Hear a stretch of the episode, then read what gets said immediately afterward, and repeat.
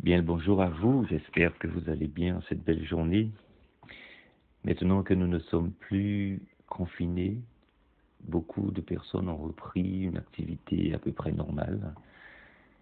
Et avec ce déconfinement, nous avons vu que la nature a repris ses droits, la nature humaine surtout, avec euh, un peu partout des cadavres de nourriture, de masques qui se baladent un peu partout, de sacs de fast-food et autres choses nuisibles.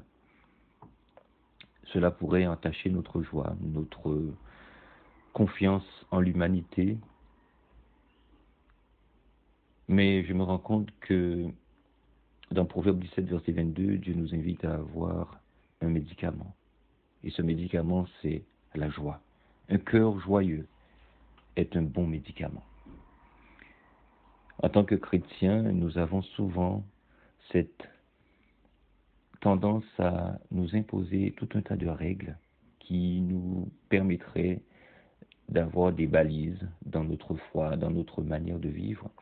Et bien souvent, ces règles deviennent si importantes qu'elles nous privent de la joie de la vie spirituelle ne pas faire ci, ne pas faire ça, ne pas manger ceci, ne pas s'habiller de telle ou telle manière, ne pas aller tel endroit, ne pas écouter telle ou telle chose.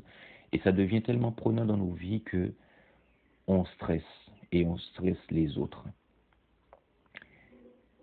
Néhémie 8, verset 10 nous dit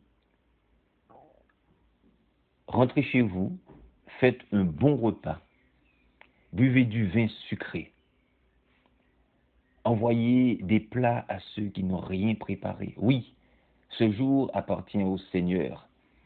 Ne soyez pas tristes. La joie qui vient du Seigneur, voilà votre force.